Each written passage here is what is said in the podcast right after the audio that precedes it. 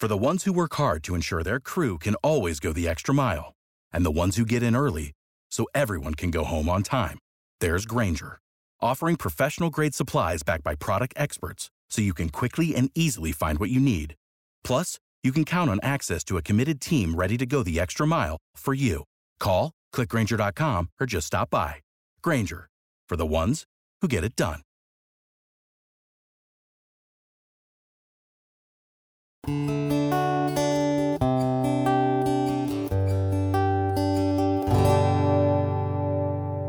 hören Kontrafunk aktuell am Donnerstag. Ich bin Benjamin Golme und heiße Sie herzlich willkommen. Wir blicken auf die Themen der heutigen Sendung.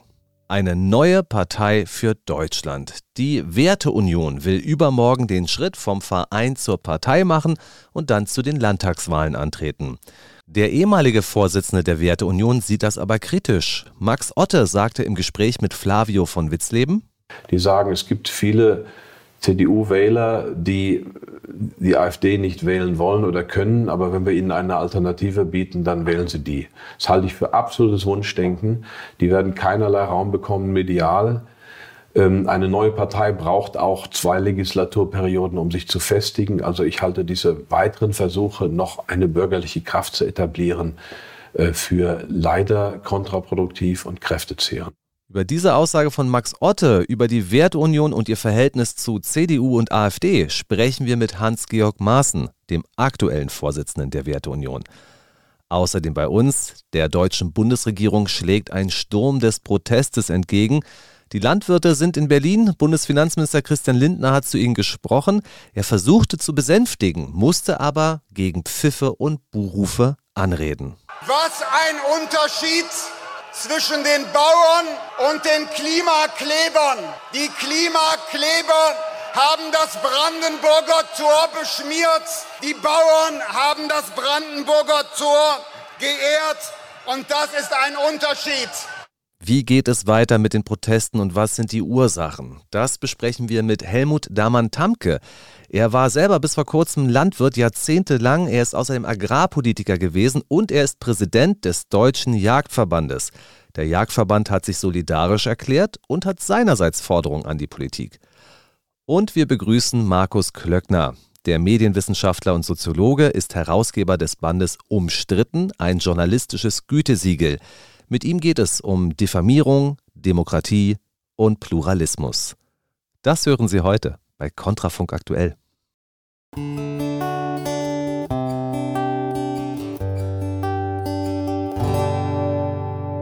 Bundeskanzler Olaf Scholz wird ausgepfiffen. Vizekanzler Robert Habeck kommt nicht von der Fähre runter. Bundesfinanzminister Christian Lindner versteht sein eigenes Wort nicht mehr. Der Protest der Landwirte ist zu laut. Die Spitzenpolitiker der deutschen Ampelkoalition stehen mit dem Rücken zur Wand und das ausgerechnet im Superwahljahr 2024. Die Wahl zum EU-Parlament steht an, außerdem die Landtagswahlen in Sachsen, Thüringen und Brandenburg. Diese Wahlen könnten zum Desaster für die Ampel werden, aber diese Wahlen könnten noch mehr mit sich bringen. Im Landtag von Thüringen beispielsweise sitzen derzeit sechs Parteien. Nun kommen zwei neue Parteien ins Spiel, die durchaus Aussicht auf Erfolg haben. Das Bündnis Sarah Wagenknecht wird antreten und die Werteunion macht sich bereit für die Parlamente. Die Werteunion hat sich 2017 als Verein gegründet, galt als CDU-nah, es gibt viele Überschneidungen der Mitglieder und sie wollte ein konservatives Gegengewicht zur Merkel-Politik bilden. Nun könnte aus der Werteunion eine Partei werden.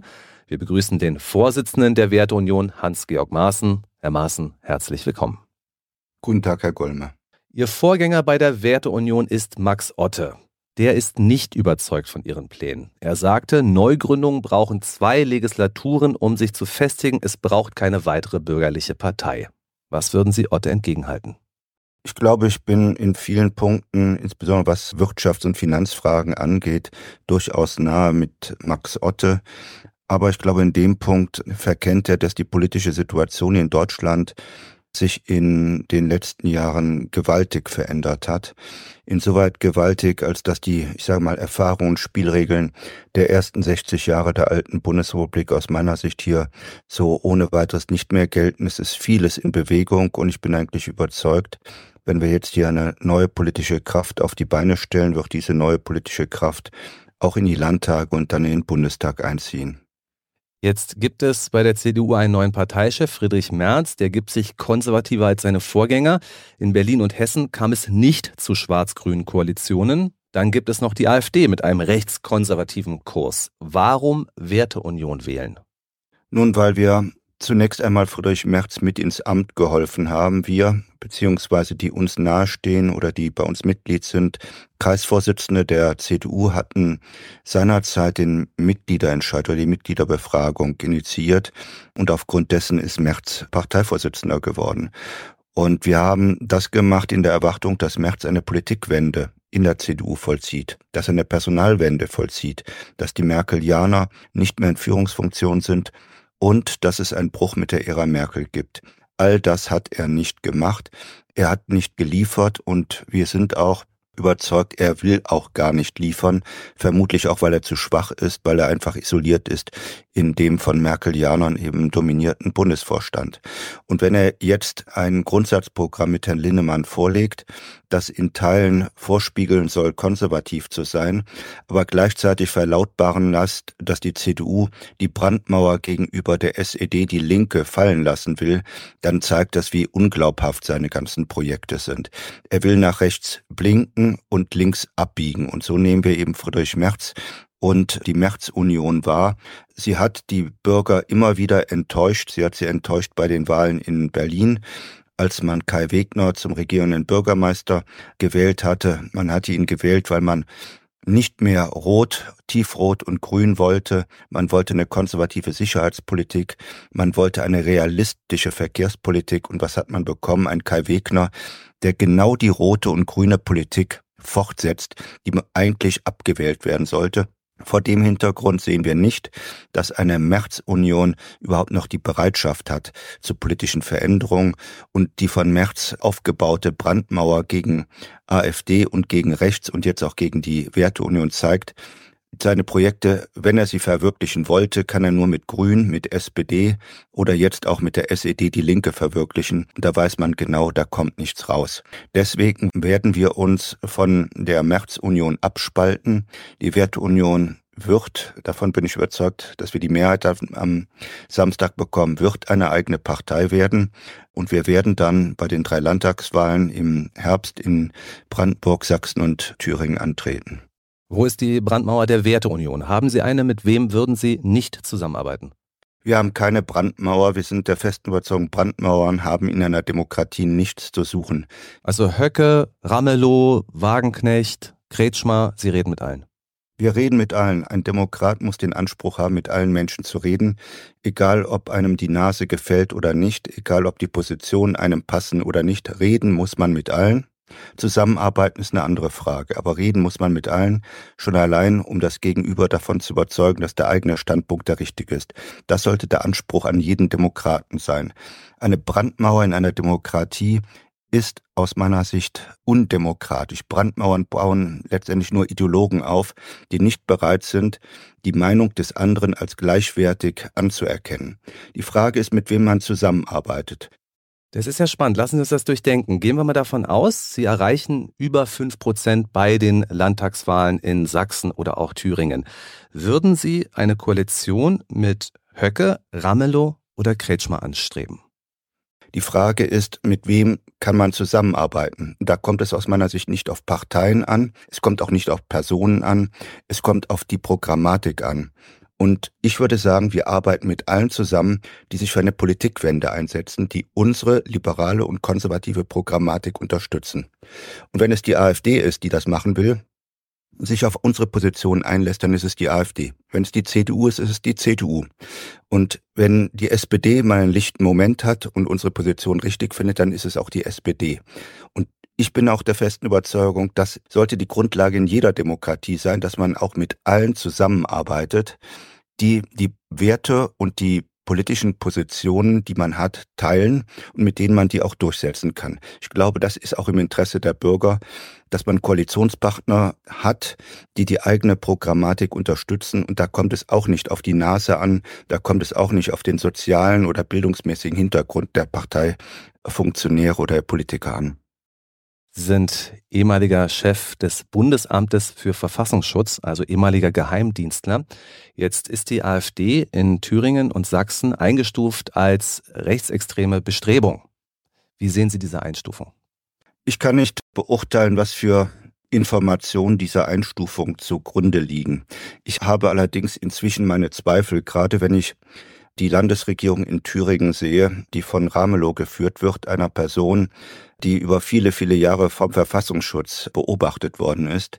Vor dem Hintergrund habe ich einfach die Sorge, dass der Verfassungsschutz instrumentalisiert wird zur politischen Gegnerbekämpfung. Und diese Sorge habe ich vor allem in Thüringen, dem Landesamtschef Kramer, den ich nicht für hinreichend kompetent halte, diese Behörde zu führen. Mehrere AfD-Bundestagsabgeordnete sprachen von einer millionenfachen Remigration. Remigration ist ein Begriff, der derzeit sehr häufig auftaucht in der politischen Debatte und in den Medien. Bedeutet letzten Endes, eine große Zahl von Zuwanderern soll Deutschland verlassen. Wie steht die Werteunion dazu? Remigration habe ich in diesem Zusammenhang das erste Mal gehört.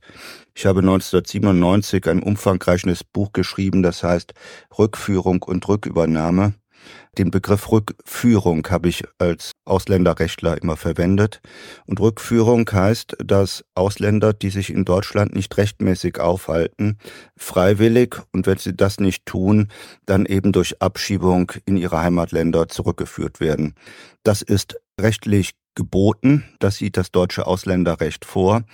Und ich werfe der Bundesregierung und den Landesregierungen, die für den Vollzug des Ausländerrechts zuständig sind, den werfe ich vor, dass diese Regelungen nicht angewandt werden. Vor dem Hintergrund ist es aus meiner Sicht notwendig, dass eine öffentliche Diskussion über die Rückführung von Ausländern, die sich nicht rechtmäßig in Deutschland aufhalten, geführt wird. Von welcher Größenordnung sprechen wir? Reden wir jetzt von Zehntausenden? Reden Sie von Hunderttausenden? Von Millionen?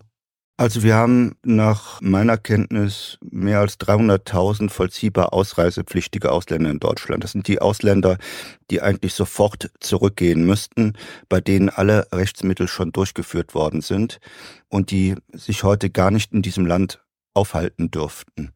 Und diese Leute kann man auch zurückführen. Und ich bestreite Aussagen von Politikern, es sei nicht möglich, sie abzuschieben, weil die Herkunftsländer sich weigern. Es sei nicht möglich, sie abzuschieben, weil die Identität nicht feststellt. Man kann es, wenn man will.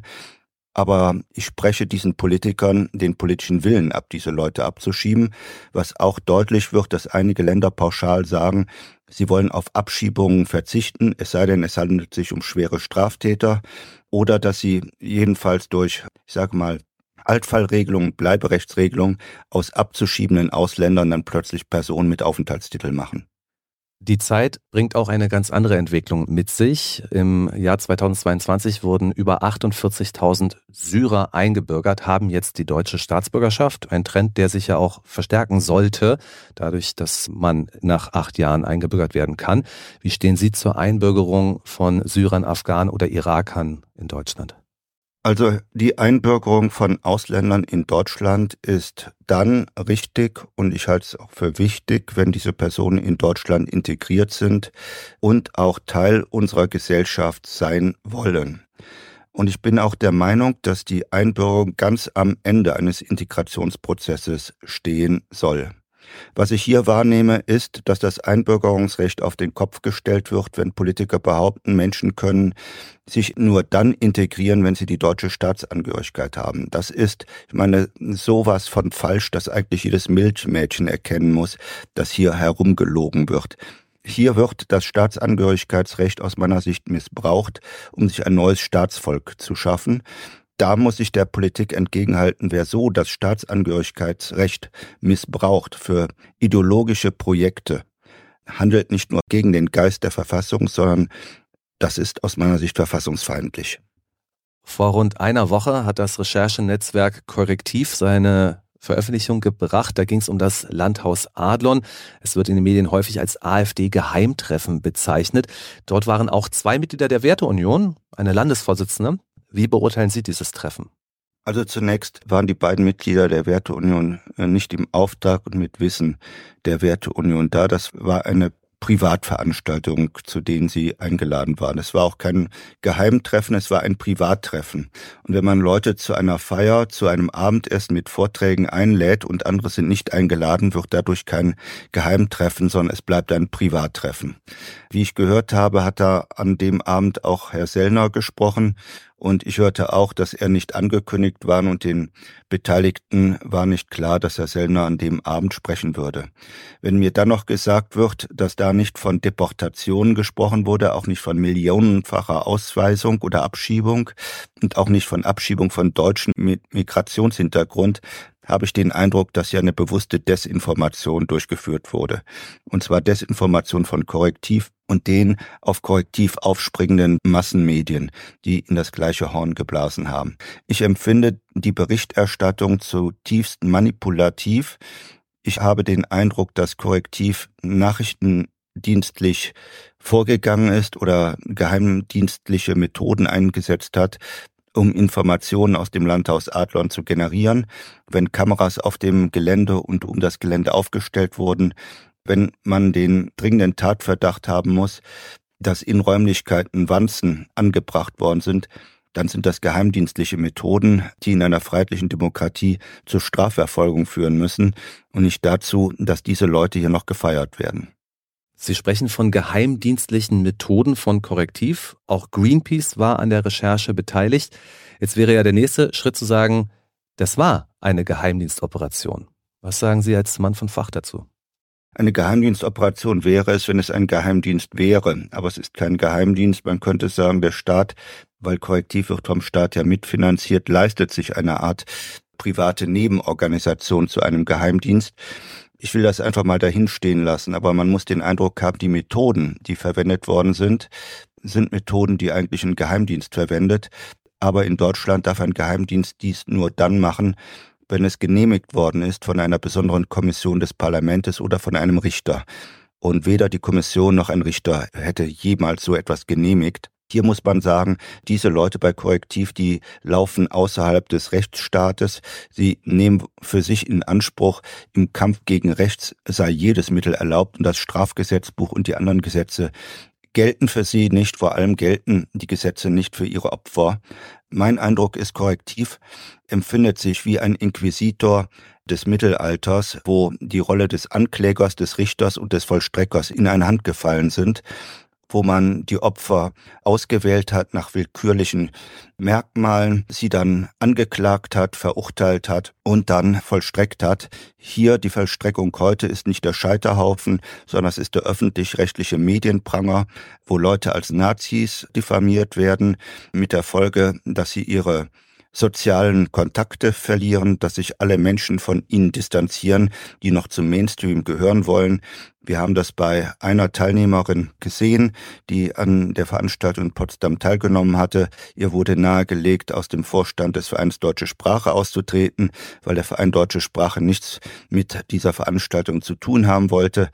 Das sind, muss ich sagen, Distanzierungsmethoden, die sind einem Sowjetsystem würdig, aber nicht einer freiheitlich-demokratischen Grundordnung. Vor allem muss der Staat dafür sorgen, dass alle Menschen in einem Raum der Freiheit, der Sicherheit und des Rechts leben. Und wenn ein Staat zulässt, dass Korrektiv Menschen unter Druck setzen kann, dass Korrektiv in Räume hineinfilmen kann, dass Gespräche abgehört werden, da muss der Staat sich dies zurechnen lassen. Und ich sage mal als Asylrechtler, ich empfinde das als mittelbare staatliche Verfolgung. Schauen Sie bitte abschließend in die Glaskugel. Wie viele Prozent bekommt die Werteunion bei den drei Landtagswahlen? Also ich kann mir durchaus vorstellen, bei den drei Landtagswahlen in Thüringen, Sachsen und Brandenburg vor dem Hintergrund dieser politischen Situation, die wir in Deutschland haben und einer sich weiter verschärfenden Stimmung, die Menschen merken, dass es hier wirklich um die wirtschaftliche Existenz geht. Sie merken, dass Deutschland nicht mehr nur am Abgrund steht, sondern wir schon einen Schritt weiter sind. Dass sie sehen, dass die AfD in Teilen radikal ist, aber immer weiter auch in ein Verbotsverfahren gedrängt werden kann, so dass ich mir vorstellen kann, dass wir im oberen einstelligen Bereich vielleicht sogar bei zehn Prozent landen könnten. Die Werteunion könnte vom Verein zur Partei werden. Sie plant bei den Landtagswahlen in Ostdeutschland anzutreten. Übermorgen soll in Erfurt darüber entschieden werden. Wir sprachen mit dem Vorsitzenden der Werteunion, Hans-Georg Maaßen. Herr Maaßen, herzlichen Dank. Sehr gerne, bitteschön.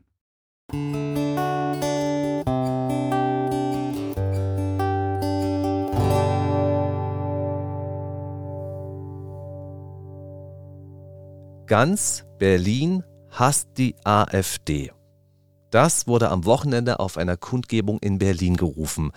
Bei dieser Veranstaltung von Fridays for Future in bester Lage von dem Brandenburger Tor hatte unter anderem Luisa Neubauer gesprochen. Aufgerufen hatten auch die Jusos und die Grüne Jugend Berlin. Der AfD wird Hass vorgeworfen, ihre politischen Gegner bekämpfen sie aber teils mit Hass. Unsere Kommentatorin Cora Stephan meint, die Politiker der anderen Parteien sollten zunächst vor der eigenen Haustür kehren. Ja, es ist schlimm. Überall Hass und Hetze, demokratiefeindliche Regierungskritik, Delegitimierung des Staates. Der Ton verschärft sich, die Spaltung der Gesellschaft ist da. Was wir brauchen, ist ein Aufstand der Anständigen, wie es Katja Mast fordert, die parlamentarische Geschäftsführerin der SPD-Bundestagsfraktion. Aufstehen gegen einen massiven Rechtsruck. Diesen Aufstand gab es ja schon mal, war ein großer Erfolg. Vor gut 23 Jahren, nach einem Brandanschlag auf die Synagoge in Düsseldorf, hat der damalige Bundeskanzler Gerhard Schröder dazu aufgerufen und Tausende folgten im Kampf gegen deutsche Rechtsextremisten, die man hinter der Tat vermutete. Nun, Antisemitismus ist keine deutsche Spezialität. Die Täter waren ein gebürtiger Marokkaner und ein Palästinenser aus Jordanien. Aber egal, der nordrhein-westfälische Innenminister erklärte sofort, dass der Hintergrund der Täter keine Entwarnung darstelle und die rechte Gefahr dennoch vorhanden sei. Klare Worte, die findet auch Marie-Agnes Strack-Zimmermann, die Mehrzweckwaffe der FDP. Wer sich auf einem kürzlich skandalisierten privaten Treffen über Remigration ausgetauscht habe, seien Bürgerliche, die zu politischen Zombies mutiert sind, was an Widerwärtigkeit nicht zu überbieten sei. Je größer die Scheiße, umso mehr Fliegen sitzen drauf, so grüßte sie zum Neujahr die AfD. Wir sehen eine Verrohung der Sprache, dürfen aber nie vergessen, erst kommt das Wort, dann die Tat, fügte sie an. Nun dürfen wir darüber nachdenken, welche Tat gemeinhin auf Scheiße folgt, wenn es nicht nur ein Wort sein soll. Oder was man mit Parasiten so macht. Markus Söder etwa bezeichnet die AfD als parasitäre Gruppe. Wenn eine Villa an irgendeinem Potsdamer See schon mit der Wannsee-Villa assoziiert wird, was assoziieren wir wohl mit Parasiten. Na, kommen Sie drauf? Nun, Nordrhein-Westfalens Ministerpräsident Hendrik Wüst, CDU, sagte schon vor einigen Monaten, die AfD ist eine gefährliche Nazi-Partei.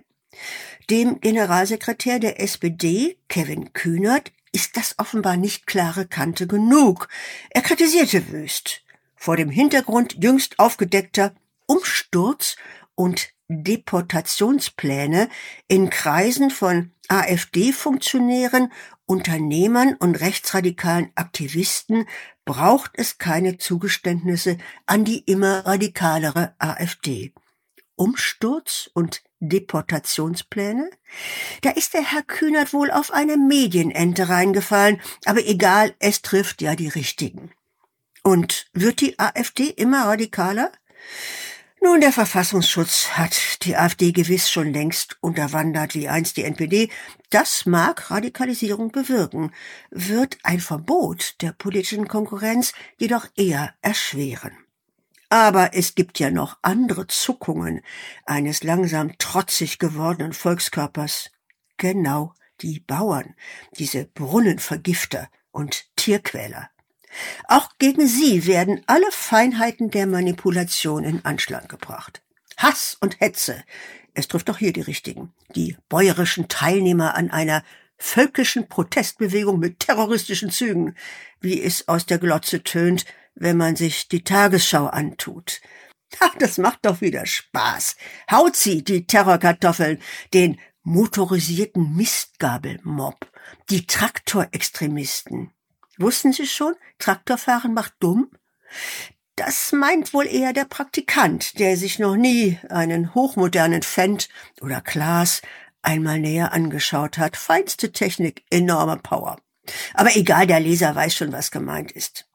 Auch ein Redakteur der Wirtschaftswoche wünscht sich ein bisschen Sippenhaft für die Bauern wegen der, nun ja, fast beinahe Erstürmung einer Fähre mit Robert Habeck an Bord in Schlüttsiel. Todesangst muss unser Wirtschaftsminister ausgestanden haben, bei Ansicht der gut gelaunt grinsenden Traktoristen und entspannten Polizisten. Ja, die Leute mit der klaren Kante, die aufrechten Kämpfer gegen Hass und Hetze, sie haben sich längst zur Kenntlichkeit entlarvt. Gewiss der verächtliche Blick auf den Pöbel gehört zur geschichtlichen Normalität.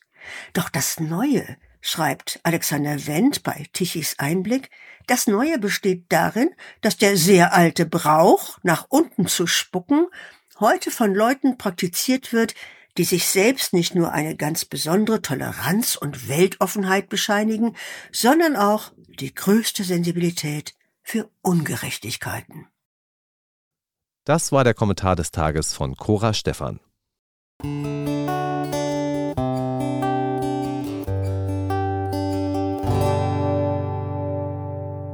In der deutschen Hauptstadt Berlin stehen die Traktoren. Zwischen Siegessäule und Brandenburger Tor sind die Bauern noch immer vor Ort und protestieren gegen die Ampelkoalition. Am heutigen Donnerstag kommt Verstärkung. Der Bundesverband Logistik und Verkehr hat eine Sternfahrt angekündigt. Erwartet werden Lkw, die Brummis wollen auch über Nacht bleiben. Mehrere Verbände haben sich mit den Landwirten mittlerweile solidarisiert. Dazu gehört auch der Deutsche Jagdverband. Unter den 250.000 Mitgliedern sind einige Landwirte. Der Jagdverband hat kürzlich aber auch eigene Proteste durchgeführt. Wir begrüßen den Präsidenten des Deutschen Jagdverbandes Helmut Damann-Tamke. Damann-Tamke war außerdem fast 20 Jahre direkt gewählter Landtagsabgeordneter in Niedersachsen und Mitglied der CDU-Fraktion. Herzlich willkommen. Ja, vielen Dank für die Einladung. Die Bundesregierung wollte die Kfz-Steuerbefreiung und die Hilfe beim Agrardiesel abschaffen. Ersteres hat sie zurückgenommen und beim Agrardiesel gibt es eine Übergangszeit. Warum gehen die Proteste dennoch weiter? Oh, warum die Proteste weitergehen, das müssen Sie in erster Linie den Deutschen Bauernverband fragen. Aber wir haben uns als deutsche Jägerschaft natürlich solidarisch erklärt, weil im Zuge dies auf die Anliegen der Bauern zugehen kam doch heraus, dass es wesentlich mehr ist als nur Kfz-Steuer, nur Agrardiesel. Es ist relativ gut umschrieben damit, dass dieses berühmte Fass zum Überlaufen gebracht wurde. Wir kamen natürlich auch aus unserer eigenen Mitgliedschaft heraus unter Druck dahingehend Solidarität zu zeigen. Warum? Weil das Jagdrecht ist ans Eigentumsrecht gebunden. Also jeder Quadratmeter freiliegender Landschaft in Deutschland, da liegt das Eigentumsrecht, Jagdrecht drauf. Und das gehört eben Landwirten oder Waldbesitzern. Und von daher war es schon ein Akt der Solidarität, dass wir gesagt haben, wir unterstützen euch, weil auch wir sehen, dass im ländlichen Raum es Themen gibt, die nicht ausreichend Berücksichtigung finden. Sie sprechen von einem Fass, das jetzt voll ist und übergelaufen ist. Was ist denn da alles drin in dem Fass? Also was sind die Probleme, die sich jetzt in den vergangenen Jahren aufgestaut haben? Es ist richtig, die Probleme haben sich in den vergangenen Jahren aufgestaut. Wenn ich jetzt mal aus rein fachlicher Sicht Landwirtschaft betrachte, dann sage ich Ihnen, ich habe ja seit eineinhalb Jahren meinen Betrieb an meinen Junior abgegeben. Es war noch nie so schwer für die junge Generation, Ja zu einer Betriebsübernahme zu sagen. Warum? Weil die Planbarkeit, die Rahmenbedingungen sind nicht mehr gegeben. Wenn Sie heute als Landwirt einen Stall bauen, dann müssen Sie den auf 20, 25 Jahre abschreiben. Aber theoretisch kann es Ihnen passieren, dass durch Gesetzgebung beziehungsweise Klagen die Form der Tierhaltung, die Sie in diesem Stall betreiben, dann nach wenigen Jahren wieder ausgehebelt wird. Man hat versucht, diesen Konflikt zu lösen, indem man unter der Borchardt-Kommission viele gesellschaftliche Gruppen äh, zusammengeholt hat. Da waren auch Fachfremde dabei, also ich sage mal Verbraucherschutzorganisationen und dergleichen. Und man wollte einen gesellschaftlichen Konsens zu einer gesellschaftlich akzeptierten Nutztierhaltung in Deutschland zu kommen. Diese Kommission hat so etwa nach meiner Wahrnehmung eineinhalb Jahre getagt, hat einen Abschlussbericht vorgelegt. Und dieser Abschlussbericht hat klare Botschaften ergeben, dahingehend, dass die Landwirtschaft selbst überfordert sei, wenn sie diesen Umbau ihrer vorhandenen Stelle hin zu gesellschaftlich akzeptierten Nutztierhaltung, Stichwort beispielsweise Wintergarten, also Außenreizklima, da wäre die Landwirtschaft mit überfordert und deshalb, weil man ja auch in einem offenen Markt, in einem Weltmarkt produziert, müsste dieser Umbau mit öffentlichen Mitteln ganz maßgeblich gefördert werden. Die Kommission, in der auch Betriebswirtschaftler waren, hat ausgerechnet vier bis fünf Milliarden Euro über etliche Jahre, um diesen Umbau zu vollziehen. Diese Bundesregierung hat zwar im Wahlkampf die Ergebnisse der Borchardt-Kommission, wie alle Fraktionen im Deutschen Bundestag, das war in der letzten Wahlperiode schon, begrüßt, aber als es dann konkret wurde und ans Geld ging, hat diese Bundesregierung eine Milliarde für die ganze Wahlperiode zur Verfügung gestellt, also nur ein Bruchteil. Und insofern die junge Generation der Landwirte, die heute vor der Entscheidung stehen, einen Betrieb zu übernehmen, haben einfach keine Planungssicherheit und fühlen sich durch unterschiedlichste Anforderungen immer mehr an die Wand gedrückt und gleichzeitig sehen sie keine Hilfe und keine Planungssicherheit. Das ist, glaube ich, der entscheidende Punkt dafür. Blicken wir mal auf die Situation der Jäger. Man könnte ja mutmaßen, dass es im gesamten ländlichen Raum rumort, denn auch die Jäger haben ja protestiert. In Mecklenburg-Vorpommern ging es vor wenigen Tagen gegen die Jagdgesetznovelle, unter anderem um den Waldumbau. Der Wald soll umgebaut werden von einer Monokultur in einen Mischwald. Was stößt Ihnen daran auf? An dieser Herausforderung stößt überhaupt nichts auf. Wir brauchen klimastabile Wälder, das sind Mischwälder und der Weg dahin ist vorgezeichnet. Die Frage ist nur, und das ist der Kern des Konflikts in Mecklenburg-Vorpommern, soll das Wild dafür den Preis bezahlen oder geben wir auch dem Wild ein Lebensrecht im Zuge dieses Umbaus? Paragraph 1 des Bundesjagdgesetzes, sozusagen die Bibel der Jagdausübung, einen artenreichen, gesunden, den landeskulturellen Verhältnissen angepassten Wildbestand. Und insofern fühlen wir uns als Jäger auch als Anwalt des Wildes. Wer macht's, wenn nicht wir? Und von da haben wir einen Auftrag. Und der Konflikt in Mecklenburg-Vorpommern ist relativ einfach zu beschreiben. Im Moment lesen die Kollegen in Mecklenburg-Vorpommern aus dem Gesetzentwurf heraus, dass ein Eigentümer einer Waldfläche im Prinzip so viel schießen kann, wie er möchte, so viel Munition, wie er hat, außer auf Elterntierschutz auf nichts mehr Rücksicht nehmen. Und das ist ein echtes Problem, insbesondere bei ziehenden Arten, ich nenne Rothirsch oder Dammhirsch, die also großflächig den Lebensraum bewohnen. Und da muss es zu vernünftigen Lösungen kommen, dahingehend, dass die Sozialverbände im Bild nicht einfach blindlings zusammengeschossen werden, weil ein Waldbesitzer sagt, jeder Wiederkäuer, jeder Hirsch, jedes Reh, was bei mir im Wald ist, wird sofort totgeschossen. Ich habe ein Recht dazu. Aber was hat das jetzt mit diesem Klimaumbau des Waldes zu tun? Die Waldbestände im Harz sind kollabiert, weil im Zuge des Klimawandels, trockene Sommer, Insekten, explosionsartige Insektenvermehrung, allen voran Borkenkäfer. Und der Borkenkäfer hat es geschafft, innerhalb von wenigen Jahren den Harz weitgehend zu entwalden. Und um für die Zukunft sichere und halbwegs klimastabile Wälder aufzubauen, müssen wir auf Mischwälder gehen, also Nadelbäume und Laubbäume. Und das Wild hat eine unterschiedliche Präferenz im Nahrungsverhalten in Bezug auf Laubbäume und Nadelbäume. Und wenn Sie dann die Laubbäume verstärkt in diese Bestände hineinbringen müssen, sind das natürlich Leckerbissen fürs Wild. Deshalb ist der Umbau bei überhöhten Wildbeständen entweder in Frage gestellt oder er muss mit wesentlichen Schutzmaßnahmen begleitet werden. Und an dieser Linie entzündet sich dieser Konflikt, dass wir im Ziel dahin kommen müssen, klimastabile Wälder aufzubauen. Darüber besteht absoluter Konsens, wobei auch zur Wahrheit gehört, dass Forstwissenschaftler im Moment empfehlen für einen Waldbauern, der neue Bäume pflanzen will, nehmen Sie einen breiten Mix Nehmen Sie vielleicht auch eine Zeder aus dem Mittelmeerraum, weil niemand weiß, mit welchen klimatischen Umständen sich dieser Baum, den Sie heute pflanzen, in 100 Jahren auseinandersetzen muss. Das können wir versuchen zu prognostizieren, aber genau weiß es niemand. Und deshalb heißt es breiter Mix, um Risiko zu streuen. Der Jäger ist ja für einige Menschen ein unbekanntes Wesen, insbesondere für viele Großstädter. Können Sie uns erklären, wie man Jäger wird? Was braucht es beispielsweise für den Jagdschein?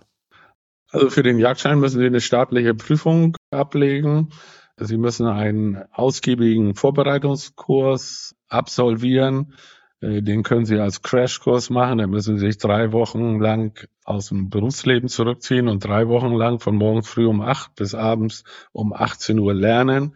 Also die Theorie und die Praxis sind ganz stark gesetzlich reglementiert. Und am Ende dieses Vorbereitungskurs machen Sie dann eine Prüfung, die besteht also aus einem praktischen Teil, einem theoretischen Teil und auch aus einer Schießprüfung viele, viele, die nicht mit der Jagd aufgewachsen sind. Ich habe jetzt das Privileg, dass ich mit der Jagd aufgewachsen bin. Aber viele, die nicht dieses Privileg hatten, berichten Ihnen im Nachgang, das war die schwerste Prüfung, die ich bisher in meinem Leben abgeleistet habe. Also das sollte man nicht unterschätzen, da wird einiges verlangt. Jäger und Landwirte gehen gemeinsam auf die Straße. Das liegt auch daran, dass sie gemeinsame Anliegen haben und im Alltag Hand in Hand zusammenarbeiten. Außerdem sind einige Landwirte auch Jäger. Einer von ihnen ist Helmut Dammann-Tamke. Er war bis vor kurzem Landwirt, hat seinem Sohn den Betrieb übergeben. Er ist Präsident des Deutschen Jagdverbandes und war heute unser Gast. Herr Dammann-Tamke, herzlichen Dank für Ihre Zeit. Ja, ich danke und wünsche den Hörern noch einen schönen Tag.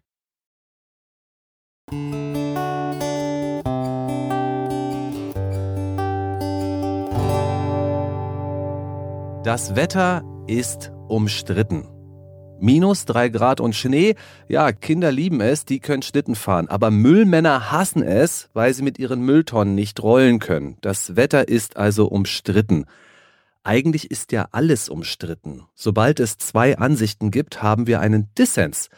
Das Wort umstritten wird aber auch im politischen und journalistischen Kontext verwendet. Der Mikrobiologe Sucharit Bhakti ist selbstverständlich umstritten. Was bedeutet das Wort im politischen Kontext? Darüber machen sich unterschiedliche Autoren im 50-50 Verlag von Westend Gedanken. Der Titel des Bandes lautet Umstritten ein journalistisches Gütesiegel. Herausgeber ist der Soziologe und Medienwissenschaftler Markus Klöckner und er ist nun unser Gast. Herr Klöckner, ich grüße Sie. Ich grüße Sie auch. Hallo. Patrick Barb, Daniele Ganser, Ulrike Gero, die sind laut öffentlich-rechtlichen Medien alle umstritten. Warum kommen die bei Ihnen zu Wort? Ja, wir haben es mit dem Phänomen zu tun, dass in den Medien der Begriff umstritten hochgradig weltanschaulich kontaminiert verwendet wird. Das heißt nicht im Sinne einer relativ wertfreien Anlegung, sondern stark ideologisch kontaminiert. Und das ist ein großes Problem im Journalismus unserer Zeit, denn so wird einfach Stimmung geschürt gegen Personen, die eine unliebsame Meinung vertreten. Und das ist eben auch der Aufhänger für das Buch. Wenn wir nüchtern auf den Begriff umstritten schauen und nüchtern uns anschauen, wie Journalismus in diesem Fall eigentlich sein sollte, müssten wir sagen, ja, es gibt einen kleinen, engen Korridor, wo Journalisten in Berichten, die ja möglichst wertneutral sein sollten, diesen Begriff verwenden können, wenn es um eine Einordnung geht, die so aussieht, dass man einfach den Lesern oder den Hörern oder den Fernsehzuschauern eine Information auf den Weg mitgeben möchte über eine Person, die sie nicht kennen. In diesem engen Korridor kann man den Begriff umstritten als werdendes Adjektiv durchaus verwenden, aber genau das passiert heute eben nicht. Dieser Begriff wird auf eine Art und Weise verwendet, dass wir sagen können, es wird versucht, Stimmung zu schüren gegen Personen, die eine vom Mainstream abweichende Meinung vertreten. Und bei Lichte betrachtet müssten wir sagen, wenn der Journalismus konsequent wäre, müsste er eigentlich immer den Begriff umstritten verwenden, denn alle sind mehr oder weniger umstritten, die in den Medien vorkommen oder zumindest die meisten. Aber genau das geschieht nicht. Der Bundeskanzler oder Baerbock zum Beispiel, die werden nicht ständig mit dem Stempel umstritten versehen, sondern es sind dann eben Personen, die sich schon angeführt haben, wie Ulrike Gero oder auch Patrick Barb, aber auch Daniele Ganser, Professor Homburg und so weiter. Und das hat eben die Absicht, die dahinter steht, möchte sozusagen dafür sorgen, dass Personen einfach abgewertet werden im öffentlichen Diskurs. Das klingt aber so, als wenn umstritten aus Ihrer Sicht in manchen Kontexten legitim wäre. Können Sie mir bitte einen Kontext nennen, wo das in Ordnung ist, das gleich in der Überschrift zu schreiben? Beispielsweise, jetzt mal ein Beispiel von mir, der neue umstrittene argentinische Präsident Millet. Ich würde das also wirklich nur sehr sparsam verwenden und man könnte jetzt zum Beispiel auf lokaljournalistischer Ebene, sagen wir mal, es gibt ein Verfahren gegen einen Arzt, der eine alternative Heilmethode angeblich für Krebs entwickelt hat. Aber mehrere Menschen sind gestorben und die Methode ist tatsächlich auch ein großes Problem und er steht jetzt vor Gericht und als Journalist will ich jetzt einordnen, will den Lesern, die diesen Arzt nicht kennen, noch nie etwas von ihm gehört haben und dann könnte ich diesen Begriff verwenden. Aber auch hier muss ich sagen, warum den Lesern sagen, quasi, was sie denken sollen. Ich kann als Journalist einfach berichten und kann den Lesern die Möglichkeit lassen, selbst Schlüsse zu ziehen, ob sie eben eine Person als umstritten einordnen oder nicht. Das wäre meines Erachtens der bessere Weg. Aus Ihrer Sicht wird damit also eine Richtung angezeigt. Ich habe allerdings auch Gegenbeispiele gefunden. Das Heizungsgesetz wird als umstritten bezeichnet. Und zwar vom NDR, vom SWR, von der Frankfurter Rundschau. Ist Robert Habeck also ein Opfer dieses Framings? Nein, überhaupt nicht. Habeck wird in den Medien ja weitestgehend hofiert, auch wenn ein Gesetzesvorhaben oder ja ein politischer Schritt als umstritten bezeichnet wird, ist das noch mal etwas anderes als wenn Medien gezielt gegen Personen vorgehen. Nun habe ich ja nach unterschiedlichen umstrittenen Begriffen gesucht. Auch der Atomausstieg ist umstritten, Heizungsgesetz umstritten. Wissen Sie, was nicht umstritten ist? Die Covid-19-Schutzimpfung. Da habe ich nicht gefunden, dass die umstritten ist. Warum? Ja, das ist sehr schön, ein sehr schönes Beispiel. Ich hatte es ja schon angedeutet, wir haben es mit einem weltanschaulich kontaminierten Journalismus zu tun, auf ganz vielen Ebenen. Und je politischer, je gesellschaftlich relevanter es wird, umso deutlicher wird das. Und dieses Thema Covid-Impfung ist natürlich sehr politisch und wir wissen auch, wie Medien sich ausgerichtet haben, wie sie sich inhaltlich positioniert haben. Sie haben sich wie so oft wieder einmal ganz stark an der Politik orientiert, und ausgerichtet und dementsprechend kann diese Impfung für diese Medien, die so ausgerichtet sind, eben nicht umstritten sein. Natürlich ist diese Impfung in dicken, fetten Anführungszeichen muss man das setzen, den Begriff umstritten. Aber das werden Sie natürlich nicht bei Spiegel, Fokus, Zeit oder sonst einem großen Mainstream-Medium lesen. Sie haben gerade gesagt, das Heizungsgesetz von Robert Habeck ist umstritten. Robert Habeck selber ist nicht umstritten. Bei der Covid-19-Schutzimpfung ist es ganz ähnlich. Die Impfung an sich ist nicht umstritten in den Medien. Der Zeitpunkt des Boosters hingegen, der wird als umstritten bezeichnet. Ist das eine Analogie, die Ihnen auch auffällt, die Sie auch ziehen würden? Ja, das, das ist sehr interessant, dass Sie das ansprechen. Oftmals müssen wir in Medien feststellen, dass es eine Form der Pseudokritik gibt. Und ich würde genau die Zeichnung ja des Zeitpunktes des Boosters als umstritten von Seiten der Medien als eine Form der Pseudokritik bezeichnen. Das passt genau ins Bild. Sie und die Autoren des Sammelbands deuten das umstritten nun um zum Qualitätssiegel. Was macht umstrittene Personen zu wichtigen Personen? Das sind alles Personen, die in der Lage sind, Mainstream-Narrative grundlegend zu hinterfragen. Und damit tun sie genau das, was eigentlich Journalisten tun sollten. Journalisten sollten eine Distanz zum Objekt ihrer Erkenntnis haben, zum Objekt ihrer Berichterstattung und sie sollten grundlegend und grundsätzlich Wahrheiten, sogenannte Wahrheiten hinterfragen. Und all diese Personen, die in diesem Band vertreten sind, Professor Homburg, Ganser, ja, Herr Barb, Albrecht Müller von den Nachdenkseiten, Ulrike Gero und so weiter, all das sind Akteure und Personen, die Mainstream-Narrative hinterfragt haben und eben auch kritisch beleuchtet haben, sich eine eigene Meinung erlaubt haben. Und das ist heute eine Seltenheit. Wer eine vom Mainstream abweichende Meinung vertritt, muss aufpassen, dass er in der Öffentlichkeit nicht niedergemacht wird. Und diese Personen wurden massiv angegriffen.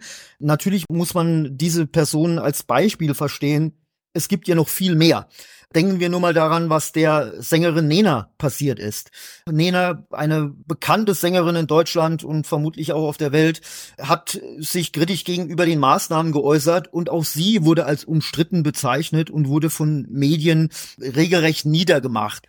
Das heißt, es kann jeden treffen, unabhängig von seinem Beruf, sofern diese Person eine bestimmte Flughöhe in der Öffentlichkeit hat und sie es wagt, die Wahrheiten des Mainstreams grundlegend zu hinterfragen, werden sie angegriffen. Und ganz schnell kommt eben dieses Stigma, dieses Label, dieser Stempel ins Spiel und plötzlich sind die Personen, die eben noch völlig in Ordnung waren, als umstritten zu bezeichnen von Seiten der Medien.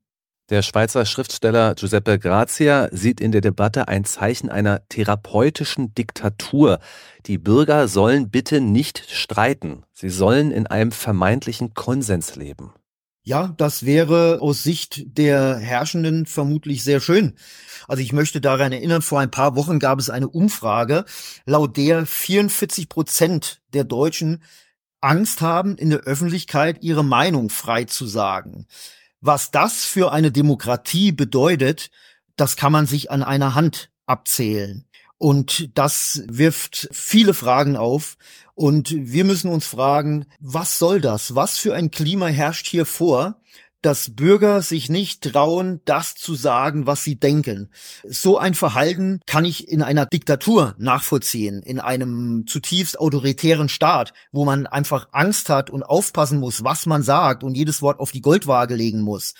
Aber in einer sogenannten Demokratie, wo jeder in der Lage sein sollte, frei seine Meinung zu sagen, da passt diese Einstellung einfach nicht ins Bild.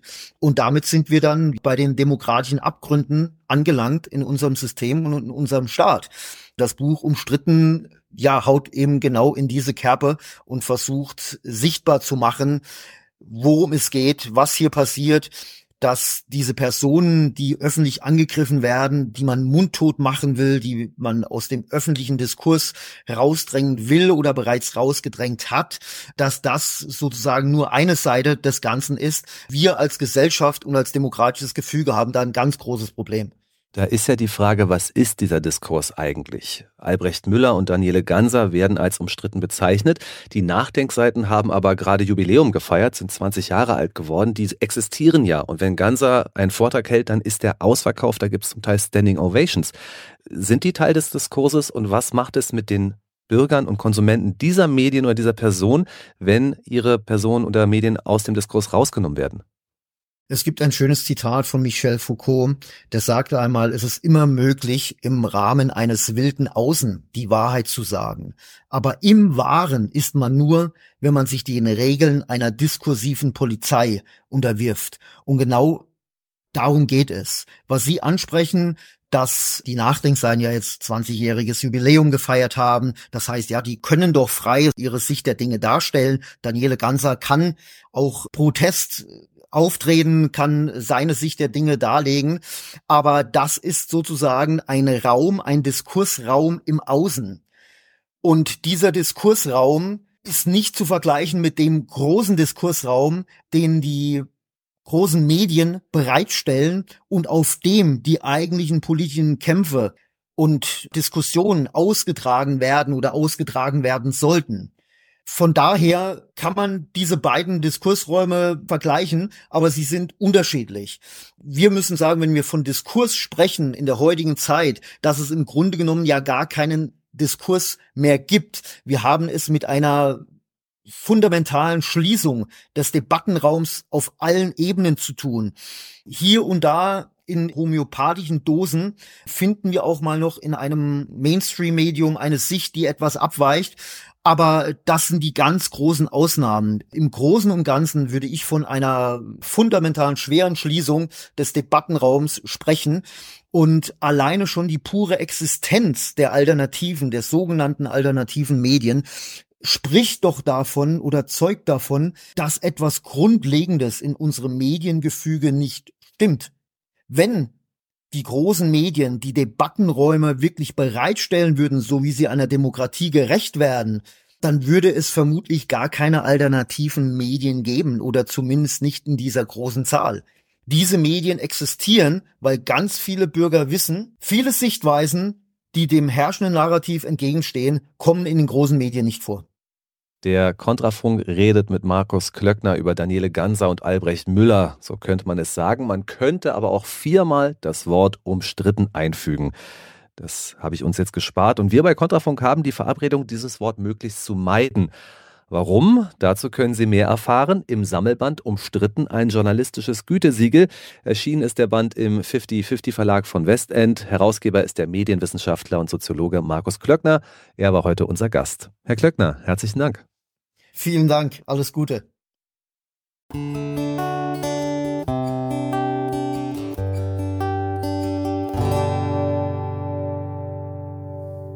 Das war's für heute mit Kontrafunk aktuell. Wir sprachen mit Hans-Georg Maaßen über die Parteigründung Werteunion.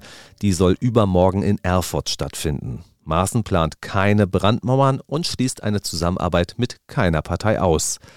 Mit dem Präsidenten des Deutschen Jagdverbands, Helmut Damann-Tamke, ging es um geplante Jagdnovellen und die Bauernproteste. Der Soziologe Markus Klöckner hat uns seine Sicht auf Demokratie und Pluralismus erklärt. Unsere Sendung können Sie auf unserer Internetseite kontrafunk.radio natürlich noch einmal hören. Dort haben Sie auch die Gelegenheit, unsere Arbeit finanziell zu unterstützen. Ihre Spenden machen den Kontrafunk möglich und zu dem, was er sein soll. Ein gemeinsames Anliegen von Ihnen und uns. Mein Name ist Benjamin Golme. Ich darf mich für heute von Ihnen verabschieden. Ich wünsche Ihnen einen angenehmen Donnerstag und verweise noch auf Bernhard Lassan. Er begrüßt Sie ab 20.05 Uhr bei Kontrafunk.